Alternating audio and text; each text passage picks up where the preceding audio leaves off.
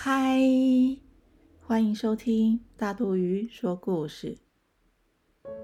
今天要分享的故事是：还能多挤一个人吗？啄木鸟可可发现森林里有棵老橡树，树干又粗又壮，叶子很宽很大，非常适合居住。它马上翘起尖尖的嘴巴。抠抠抠，敲起树干来，打算凿个树洞做窝。没多久，天空忽然乌云密布，下起大雨。可可连忙躲进凿了一半的树洞。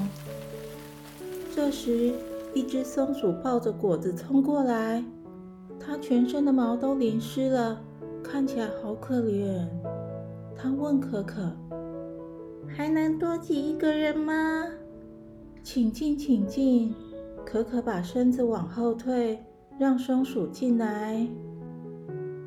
一只大肚子的麻雀太太飞过来，她虚弱的问：“还能多挤一个人吗？我好像快生宝宝了。”请进，请进。他们挪挪身体，让麻雀太太进来。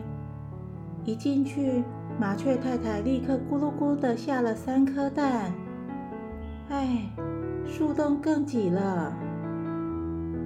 一条毛毛虫从叶片探出头，问可可：“ 还还能多挤一个人吗？”可可为难的说：“真的没位置了。”毛毛虫失望的往回走，一边走一边打喷嚏。好像感冒了。等一下，大家叫毛毛虫回来。每个人再挪挪位置，让毛毛虫进到树洞。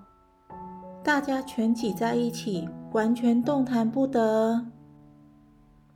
一条小蛇闻到气味，爬了过来，吸吸口水，说：“洞里有一条毛毛虫，一只松鼠，两只鸟。”三颗荷包蛋，真是美味的大餐呐！小蛇吐着舌头，越来越靠近。可可、松鼠、麻雀、毛毛虫吓死了，全身不停地发抖。突然，小蛇大叫一声：“啊！洞里有可怕的怪兽！”一转头就溜走了。大家松了一口气，但哪里有怪兽啊？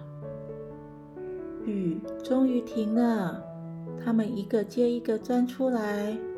可可觉得他没被小蛇吃掉，真是幸运。就在橡树上钻了好多洞，开了间旅馆，提供给动物们住。这些好朋友们也都留下来帮忙。至于毛毛虫呢，它变成了一只美丽的蝴蝶，在花丛中飞舞玩耍。但旅馆永远帮它留一片叶子，让它歇歇脚。咦，小朋友，后来他们是怎么全部挤进树洞呢？麻雀的三颗蛋放哪里呀？松鼠的尾巴那么蓬松，怎么塞进洞里的？还有还有，可可的旅馆叫什么名字？快去找书看哦！可以多挤一个人吗？刘思源著作，爱智图书出版。故事结束了，下次见，拜拜。